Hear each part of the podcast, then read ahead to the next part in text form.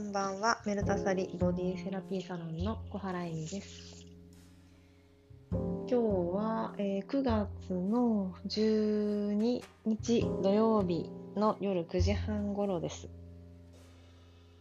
今日は東京もあのすごく涼しくて秋を感じる日でした。今夜少し外に植木の様子を見に出たら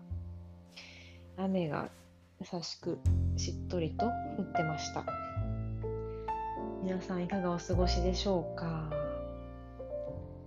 今日はちょっと夜のゆるトークとして私のヨガマットを敷かない夜のリセット法というのをご紹介したいと思います。で、えっ、ー、と、まあ、これはヨガの話ではそんなにないです。私が夜に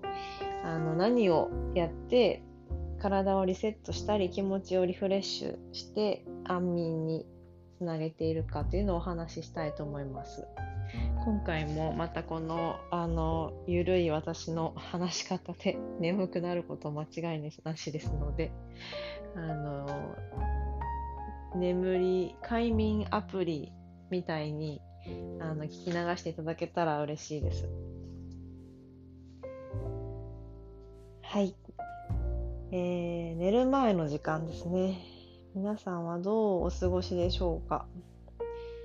今日はすごく涼しくて、そして朝のレッスン以外何にもなくて、で、明日の日曜日も久々にご予約が入っていなくて、このレッスンしかないので、まあ家のあの、まあサロンにするためのお掃除とか片付けとかしかもシーツは溜まっているんですけどもトリートメントの。今日は雨なので干すこともできず久々にあのもう家事を怠けて寝ました。あのねなんかあのやっぱり気圧が変わって秋の雨が降ってると体があの急にすごくトーンダウンというかクールダウンしてすごく眠たくなったので午後は寝てましたね。あの休休み休みタイムだなと思ってあの私寝るの大好きなので久々にあの危機としてベッドに行ってよく眠れました。涼しいって本当体楽ですよね。あのこれまでまだ暑くなるでしょうけどずっと暑かった時期にやっぱり体ってすごい頑張ってくれてて疲れを溜めてるんだなっていうのを感じましたし疲れが出る時ってやっぱりすごく私は大事だなと思ってるので頑張りすぎずこういう時は体が疲れを出してくれてるんだからよく眠ろうとあの、まあ、健康というか体の感覚とか体の休みたいという信号を優先させるようにしてます。で、あの今日はそんな感じで半日寝て夕飯をゆっくり作って野菜をじっくり炒めたパスタを作ってそしてあの片付けをしてたんですけどなんか家事がすごく面倒くさくなる時ってあるじゃないですか。あの、なんていうか、こう、頑張るぞっていう忙しいスイッチ、オンのままガーってやるっていう方が意外と家事って進んで、こういうふうにちょっと休んでる気持ちの中でご飯を作ることって、なんか本当は時間があってゆったり家事ができて、なんかこう、本当はこの時間を楽しみたいと思っているのにもかかわらず、ちょっと家事がめんどくさいと思ったり食器を洗うのがめんどくさいと思ったりあのなんかそういう気持ちってきっと女性だったらある日はたくさん私のようにあるんじゃないかなと思うんです。で私はあの、ま夫が食器洗いを手伝ってくれたり私の手際の悪い料理をいつもそばでサポートしてくれたり、料理をするのは私なんですけど、まあ、ちょっとあの私おっちょこちょいなので焦がしそうになった。今日もなんか揚げ豆腐を1個半面焦がしちゃったんですけどスライスして残りをいただきましたがあのそういう感じでちょっとこうポケッとして抜けてるとこが多々あるのでなんか一生懸命チャカチャカ頑張ってる割に抜け抜けなんですよね。そういうとこをあのサポートしてもらってるんですがまあそんなこんなでご飯を作り終えてでなんかこう涼しいし私も夫もなんかとろーんと眠くなってお互いになんかスマホを見たり私は本を読んだりしてたんです。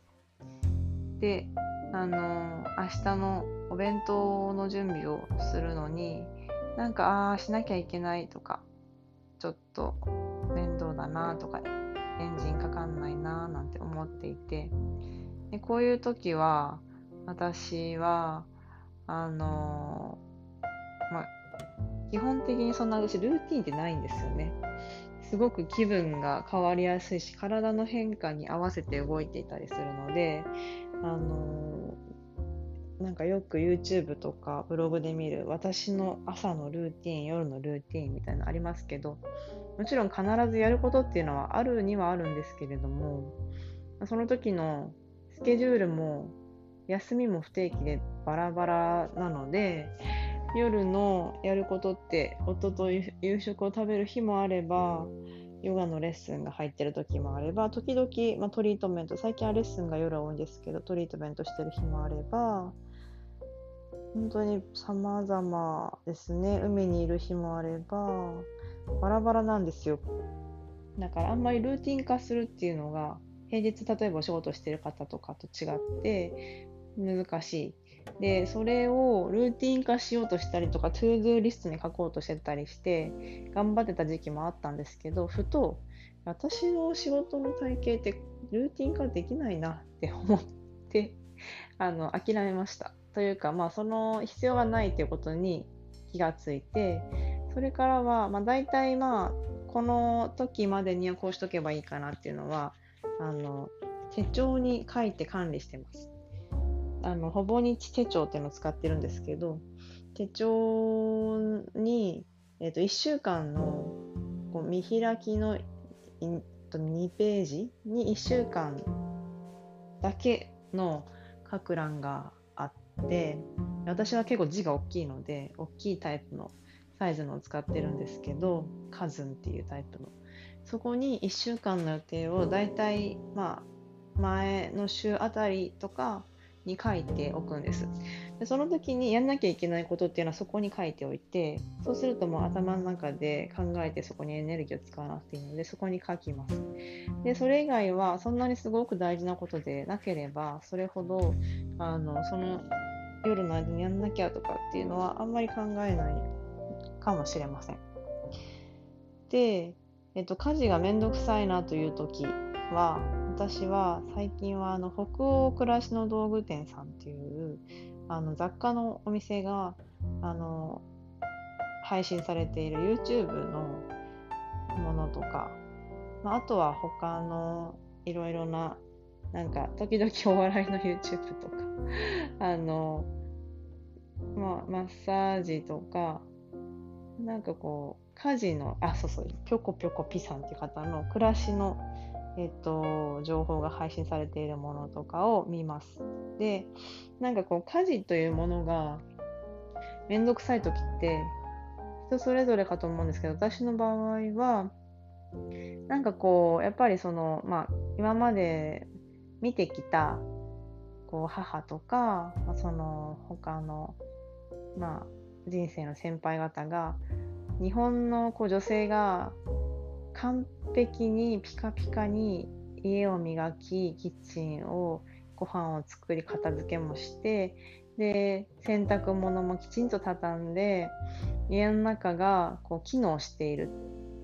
っていうのをやっぱりその私の頭の中にベースとあってでその日本の女性たちがやってきた家事のやり方というものと私の周りの人にあのなるんですけども割ときちんとやってた世代の方々と今の自分のやり方っていうのがどうしても、うん、ギャップがあるんですよね。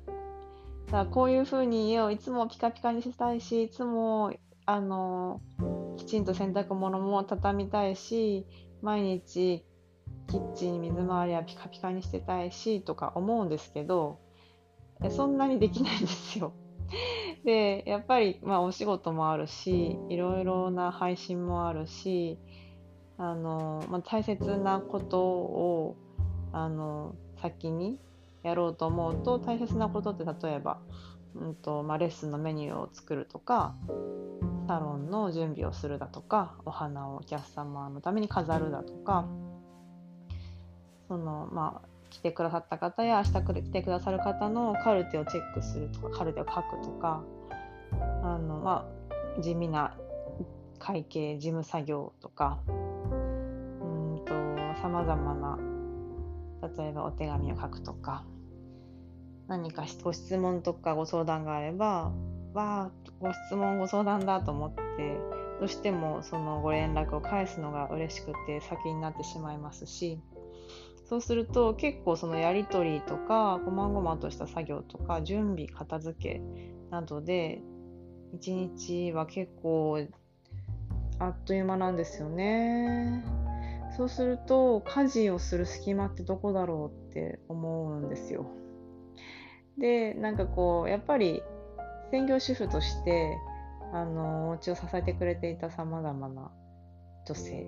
日本の女性うちの母はあのずっと美容師で働いてほとんどお休みなかったですけれどもそれでも帰ってきてからはきちんきちんと家事をしてくれていましたし外食は多かったですけどでも家で作る時は必ず一から作ってくれていたしお弁当も毎日作ってくれていたし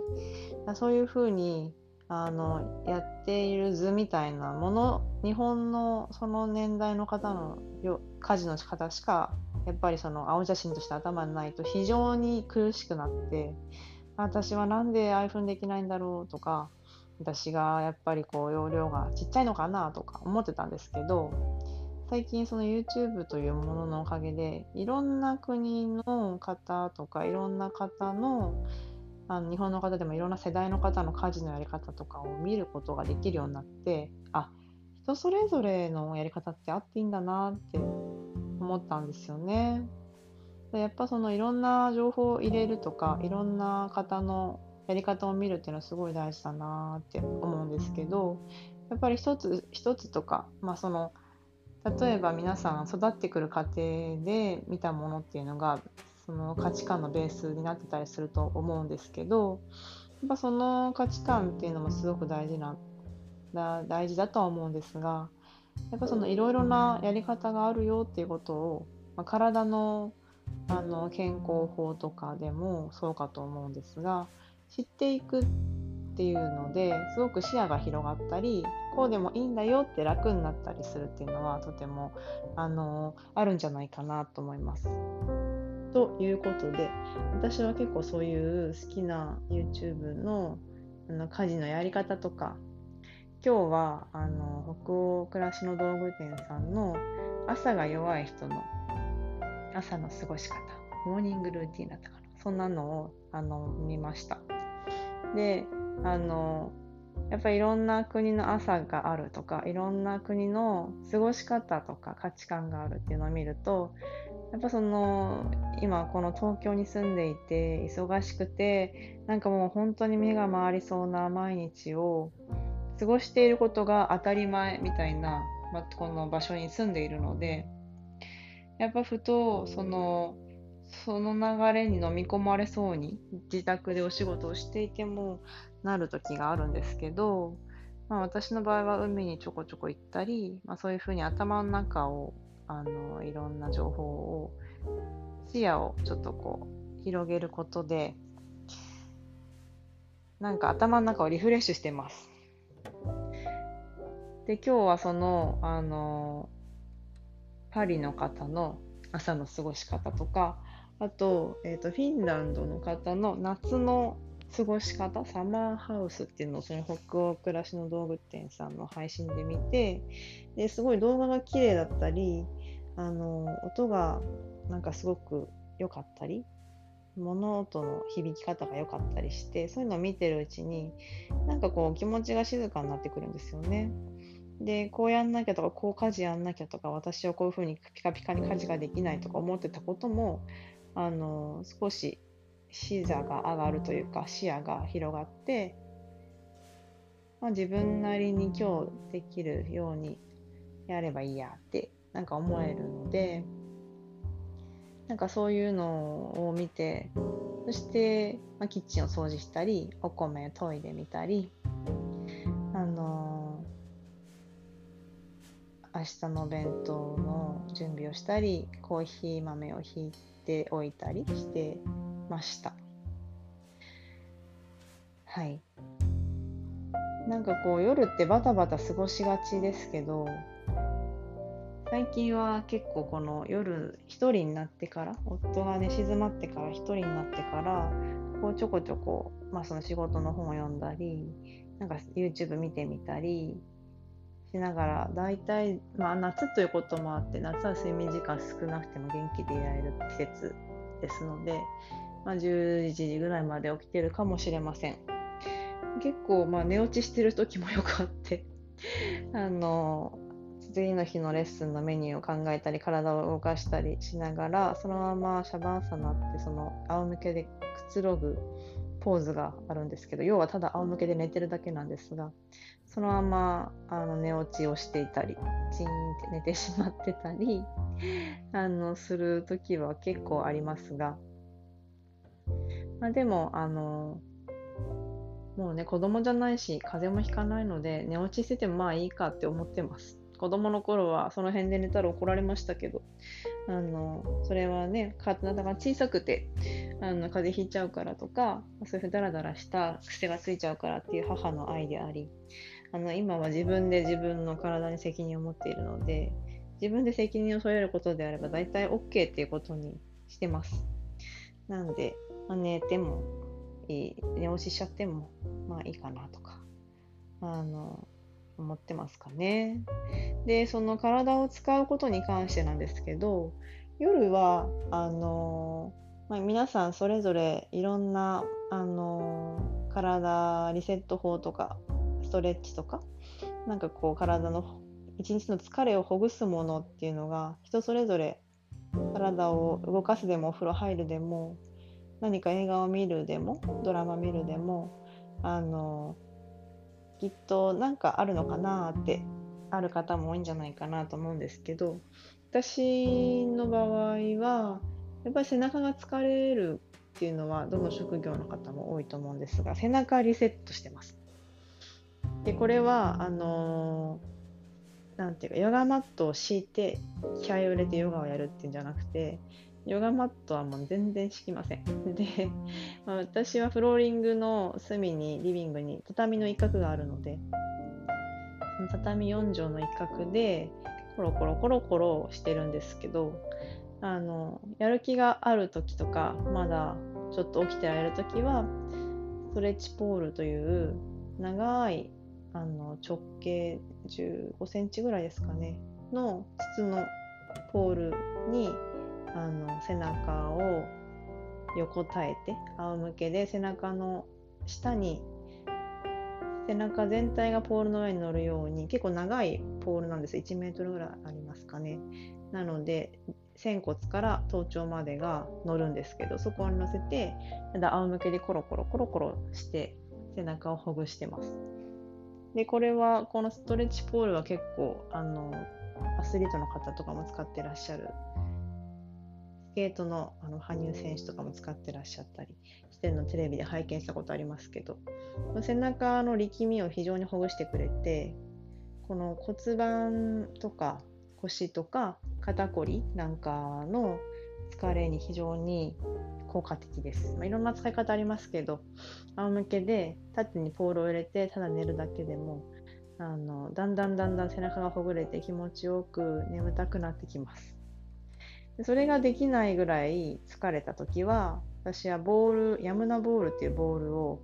あのちょっと弾力があるこれも1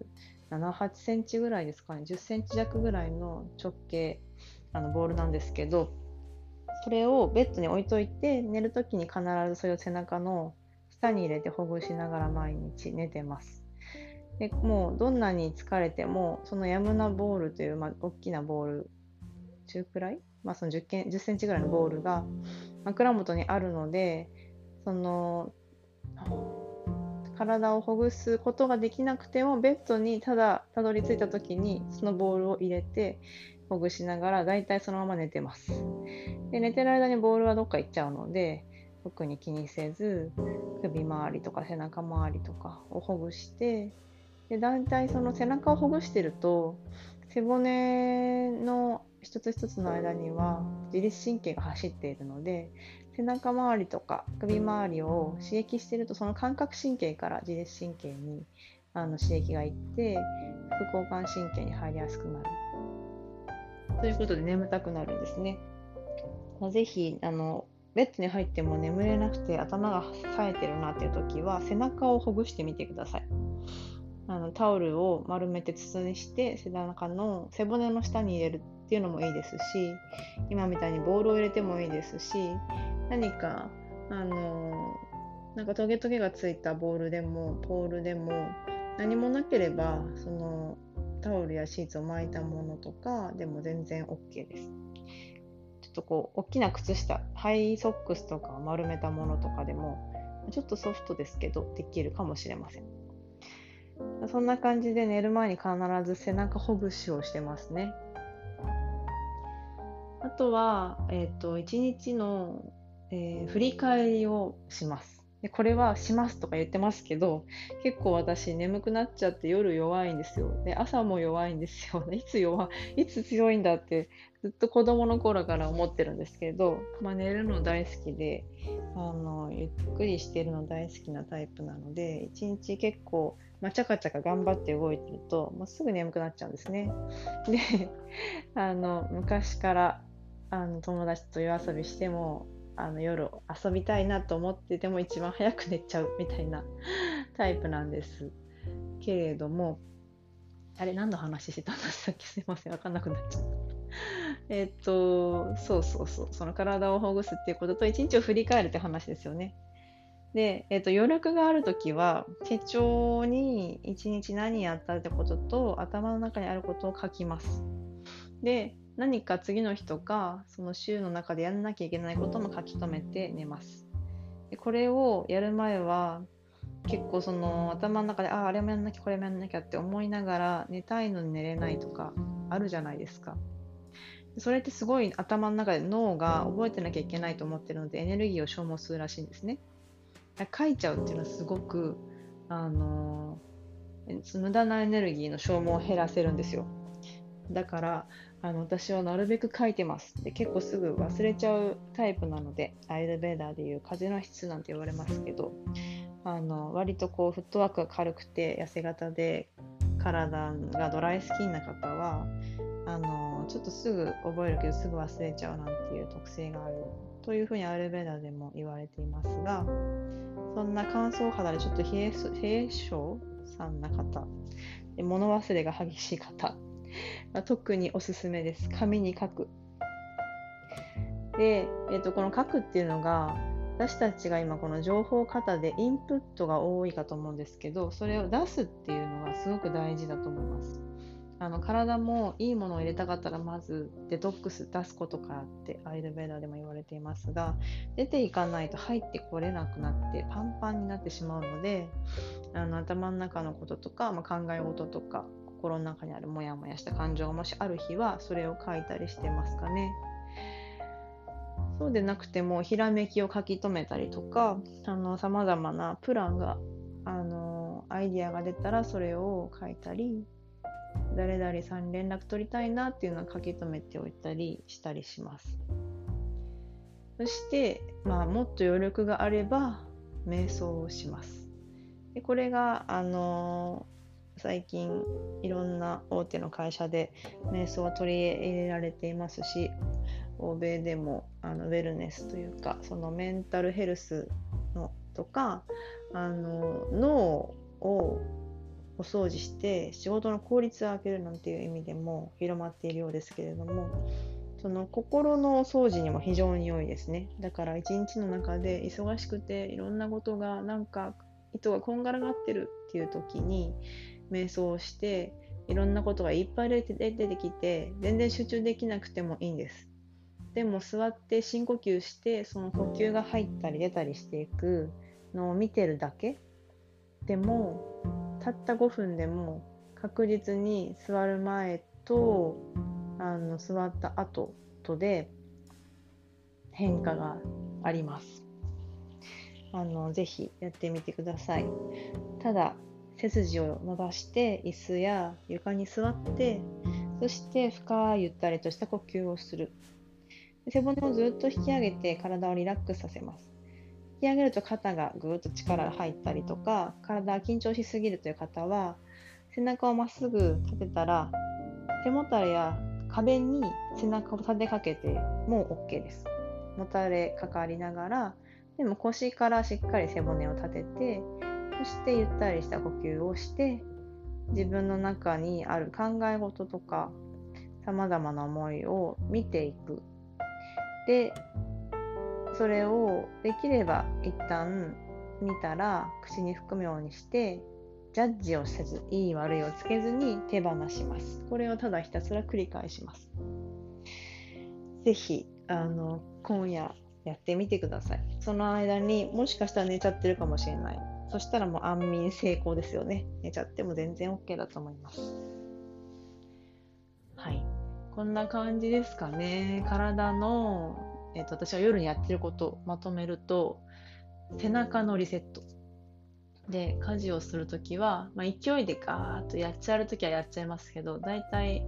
疲れてたりやる気がしない時とかも、まあ、ある日もあるのでそういう時は家族の協力を借りたり YouTube で頭の中をそういうのが上手な方の動画とか他の国の方のやり方を見て自分なりに緩くやる。頭の中をその時はもう切り替えているので割と楽しくあの自分のキッチンなかなかいいなとか客観的な目を使いながらあのやったりしますね。そして書くアウトプット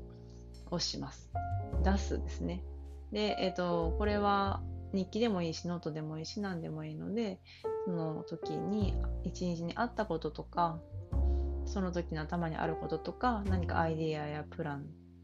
ToDo とかがあればそういうのも入れて何でも書いてもう覚えてなくていいように紙に書きます。でもう一つアウトプットとしては瞑想ですね。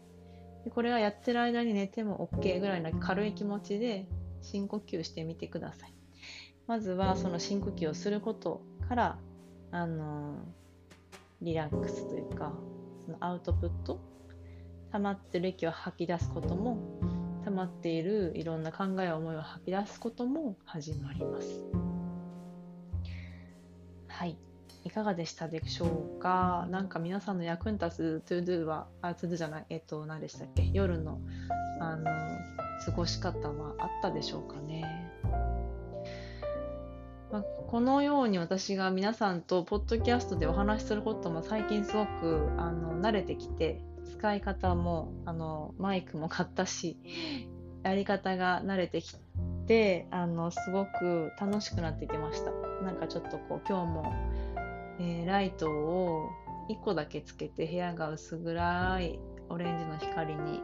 あの包まれている中で家族が寝て静かなところであのちょっとこうスズムシの声とかを聞きながらこの録音をしているとなんか皆さんとお話ししているような気持ちになります。で聞きましたよとかこうメッセージいただくあのこともあってそうするとなんかこう会話をしたような感じのちょっとこう楽しみでもありますかね。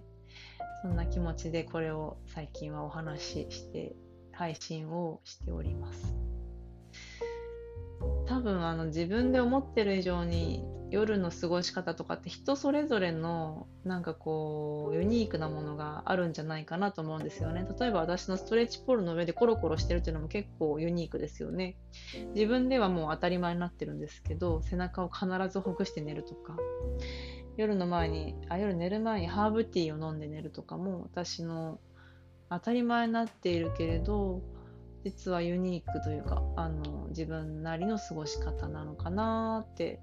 思ってます。今日もミントティーとローズのお花の花びらのあとハーブティーを飲みながらちょっと体をクールダウンさせていきながらこうお話ししてます。こういう時にはちょっとワイン飲んだりシャンパン飲んだりコーヒー飲んだりとかもいいなと思うんですけどこの時間にそれをやると寝つきが悪くなっちゃってやっぱりこう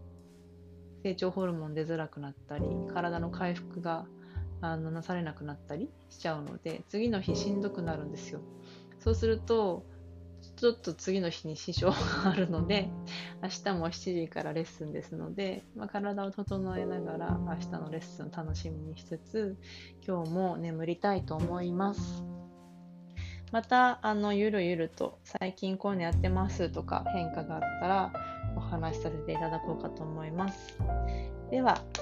今日もお聴きくださりありがとうございました。明日は暑くなるみたいですので、皆さん体調お気をつけください。ではでは、良い日をお過ごしください。おやすみなさい。私は寝ます。